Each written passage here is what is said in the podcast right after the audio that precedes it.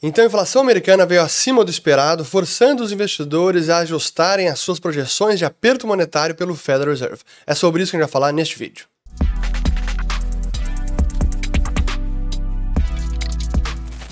Muito bem a todos aqueles que estão chegando agora aqui no canal. Meu nome é Fernando Urrich, aqui a gente fala de economia, mercados e investimentos. Se vocês gostaram do conteúdo, considerem se inscrever, ativando o sininho aqui embaixo e também compartilhando este vídeo. Pois muita coisa acontecendo no mundo nos últimos dias. Eu fiquei fora alguns breves dias de férias, mas cá estamos de volta à ativa.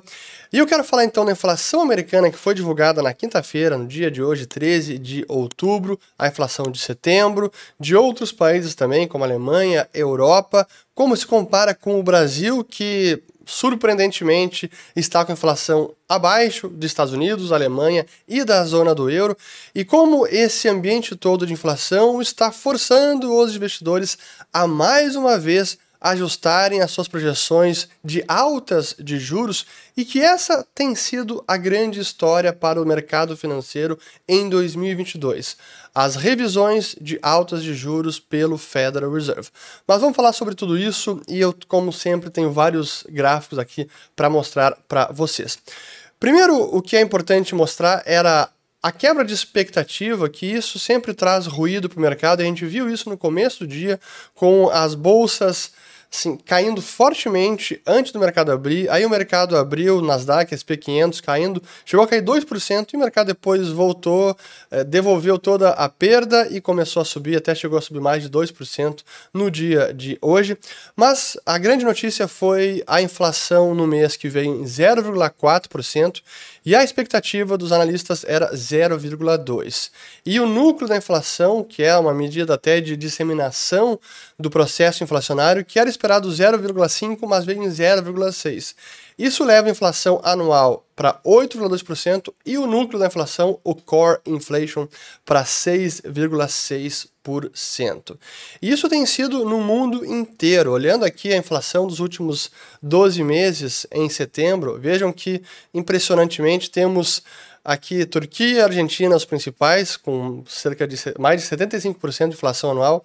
E a Holanda, em segundo em terceiro lugar, dentre os países do G20. Holanda com 14,5% ao ano. Rússia 13,7%, zona do euro com 10%, Alemanha com 10%, Reino Unido com 9,9%, Estados Unidos 8,2% e o Brasil aqui abaixo em 7,2%. Depois fazer uma comparação aqui histórica com o Brasil, que é importante. Mas essa é a grande notícia do dia de hoje. E a gente pode ver pelos eh, componentes do mês no CPI americano, que é o Consumer Price Index, Teve até queda de transportes por conta desse cenário mais favorável. Petróleo teve uma queda, os derivados de petróleo, óleo diesel, gasolina também acabaram caindo. E o que a gente pode ver é a contribuição mensal até foi negativa de transportes. Porém, os demais itens seguem aumentando, como alimentação e bebidas, e também housing, que é moradia. E aqui que mora o perigo quando a gente fala de inflação americana e projeta a inflação, é o que muitos investidores acabaram perdendo de vista, porque isso estava, de certa maneira, contratado. Esse aumento em moradia, tanto em aluguéis quanto no aluguel equivalente de proprietários, que é um reflexo direto da alta dos imóveis. Nós falamos sobre isso para os assinantes do Follow the Money, como a gente poderia esperar um aumento do CPI, inclusive do núcleo, por conta dessa defasagem entre preço das moradias e o impacto nos aluguéis, porque sim há uma defasagem e agora a gente está vendo isso.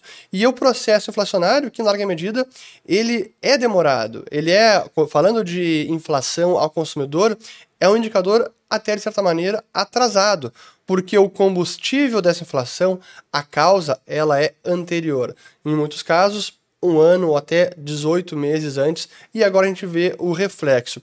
É nesse sentido também que a política monetária também tem uma defasagem, porque o aumento de juros que o Fed está fazendo agora vai ter efeitos mais para frente. Eu vou depois mostrar alguns gráficos também sobre combustível inflacionário como está cedendo e há boas notícias.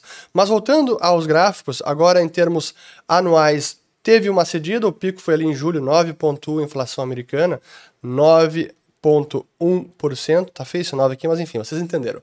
E os principais componentes: serviços, bens, alimentação e energia. Mais um gráfico aqui apenas a, a disparada que é o maior nível desde o início da década de 80, tanto agora para o, P, o CPI cheio, quanto o núcleo também do CPI, que ultrapassa 6,6%.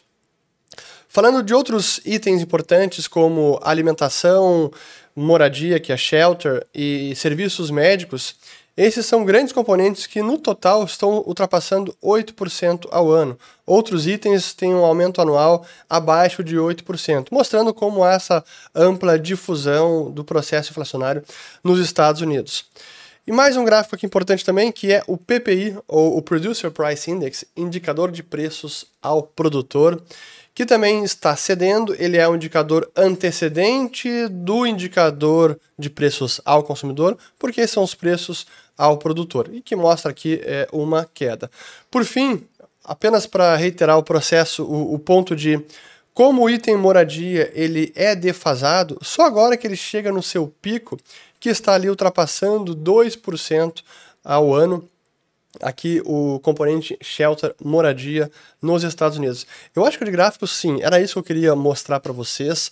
Agora deixa eu comentar do que são os combustíveis inflacionários e alguns indicadores antecedentes dentro do CPI e que nos permite antecipar que o CPI americano está perto de chegar no pico, se é que já não chegou de verdade, mas ainda é difícil dizer se ele vai voltar logo para a meta de 2%. Que esse agora é o grande norte do Fed, é esperar que a inflação caia para 2% e que esteja indo firmemente nessa direção antes de parar de subir juros e de retomar uma queda de juros. É esses sinais que o Fed precisa ver.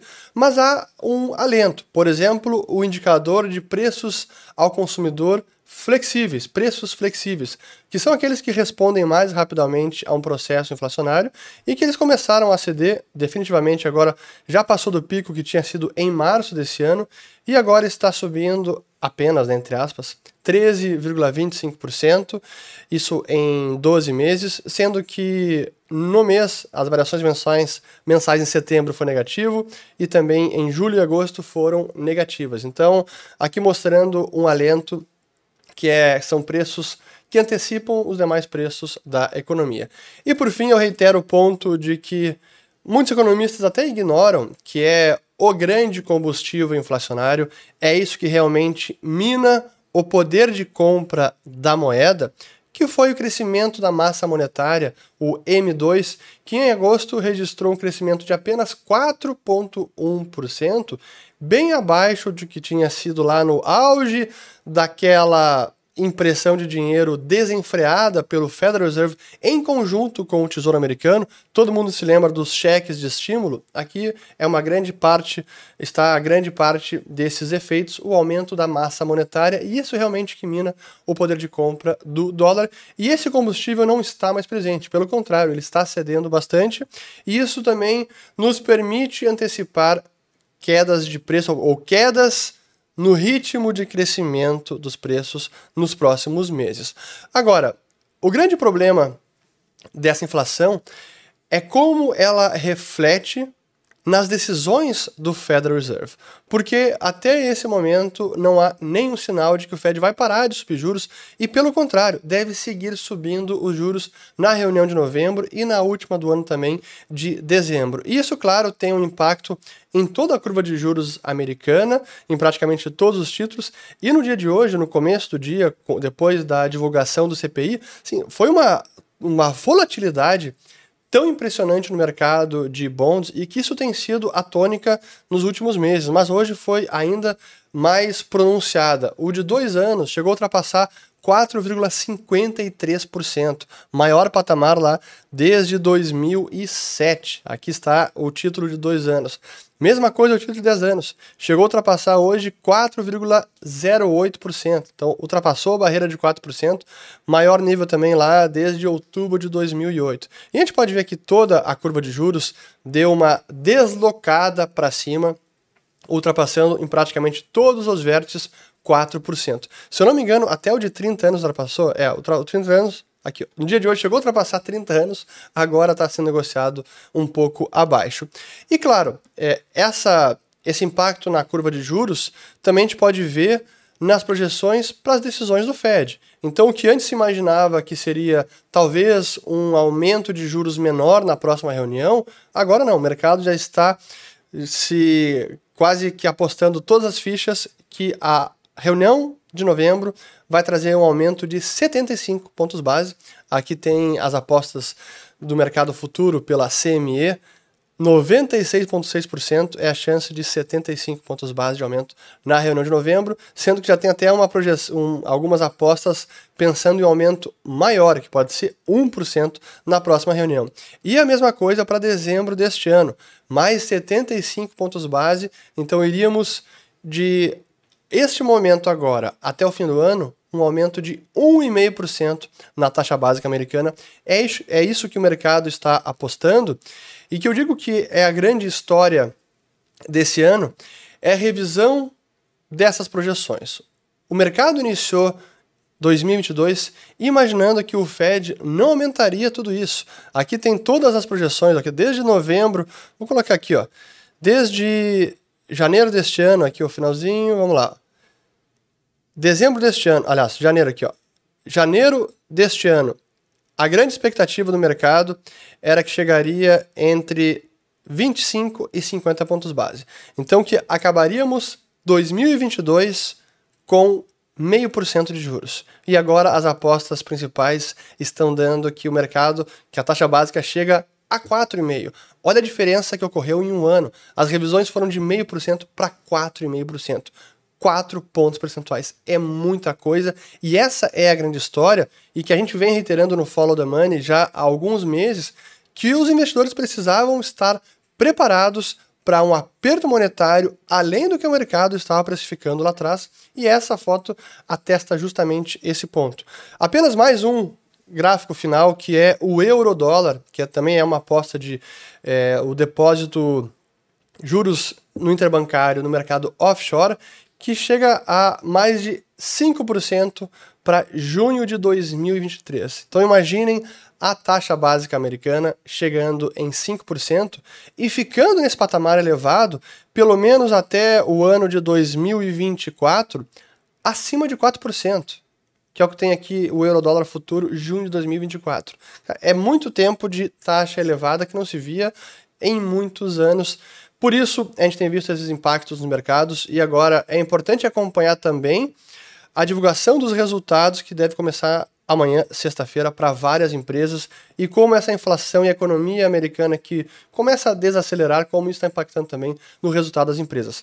Para terminar, e eu não vou conseguir falar de. porque hoje são tantos assuntos, já temos aqui 13 minutos de vídeo, e a gente vai falar sobre Credit Suisse impacto no balanço dos bancos, no Federal Reserve, nos juros em outros países, Reino Unido. A gente vai falar sobre tudo isso no Follow the Money, Follow the Money de hoje, quinta-feira. A gente acabou não fazendo na quarta ontem, porque foi feriado, e vamos fazer hoje. Vai ser bem longo, porque tem muito assunto para cobrir. Mas antes de encerrarmos, eu queria apenas falar do IPCA brasileiro, porque a gente ficou com o mês de setembro também que veio com deflação, isso não acontecia eh, desde 98, três meses seguidos de deflação, 0,29, novamente por conta do cenário favorável de combustíveis, não deve se repetir agora em outubro, mas isso coloca o Brasil num cenário inédito, onde a nossa inflação anual está menor do que todos aqueles países que eu mencionei no começo do vídeo. E olhando a variação, a o diferencial entre a inflação americana, deixa eu colocar aqui o primeiro, ó, aqui a inflação brasileira, que fechou então em 12 meses 7,17%, se subtrairmos da inflação brasileira a inflação americana, então o diferencial entre a nossa inflação e a de lá, vejam que impressionante, temos agora o efeito em 1% negativo, a inflação americana mais elevada que a nossa, quem diria? Lá 8.2, aqui 7.2, e um patamar que não, chega, não chegava praticamente em toda a história do plano real. Não tivemos aqui, ó, ó, só botar aqui. Bom, desde que eu tenho aqui, não consigo colocar no gráfico. Sim, em toda a história do plano real, nunca tivemos tamanha diferença entre a inflação americana e a inflação brasileira. Mais um feito inédito é a história sendo escrita. Enfim, acho que era isso que eu queria mostrar para vocês. E assinantes do Follow the Money, aguardem hoje ao vivo. Logo mais estaremos falando de todas essas loucuras do mercado mundial. Espero ter gostado de mais esse vídeo e voltamos no próximo. Links, como sempre, colocarei na descrição, aliás, nos comentários, não são todos, mas enfim, cara, é tanta coisa acontecendo que a gente é, tem que ficar conectado aqui o dia inteiro, senão a gente perde as notícias. Mas obrigado e compartilhe o vídeo.